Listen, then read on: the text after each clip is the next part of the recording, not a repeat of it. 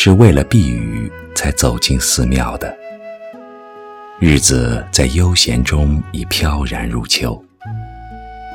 踏进坎内的一瞬，我回首看了来时的那座青石小桥。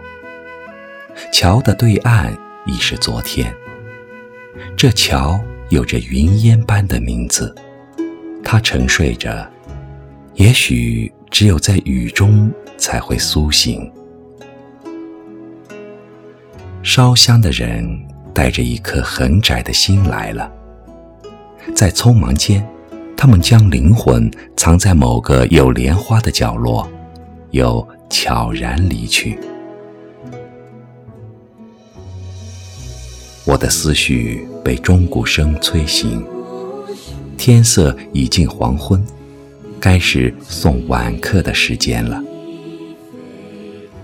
在不经意间，我来到一间僧房的门口，门虚掩着，好奇的我很想推开它，看看这些僧人过着怎样一种简单的生活，是否如想象中那样。摆放一张木床，木桌上摊开一卷经书，一方木鱼，一盅茶，一盏香油灯，亦或是在墙壁上斜挂一管紫竹箫，在窗下横放一把绿绮琴。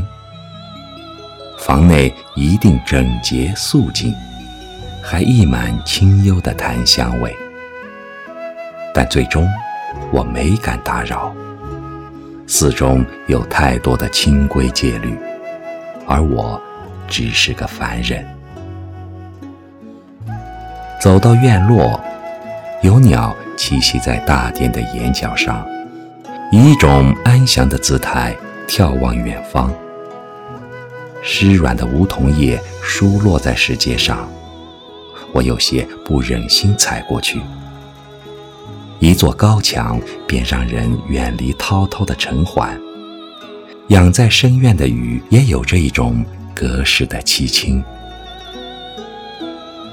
走进这肃穆庄严的宝殿，谁还会把罪恶与肮脏携带在身上？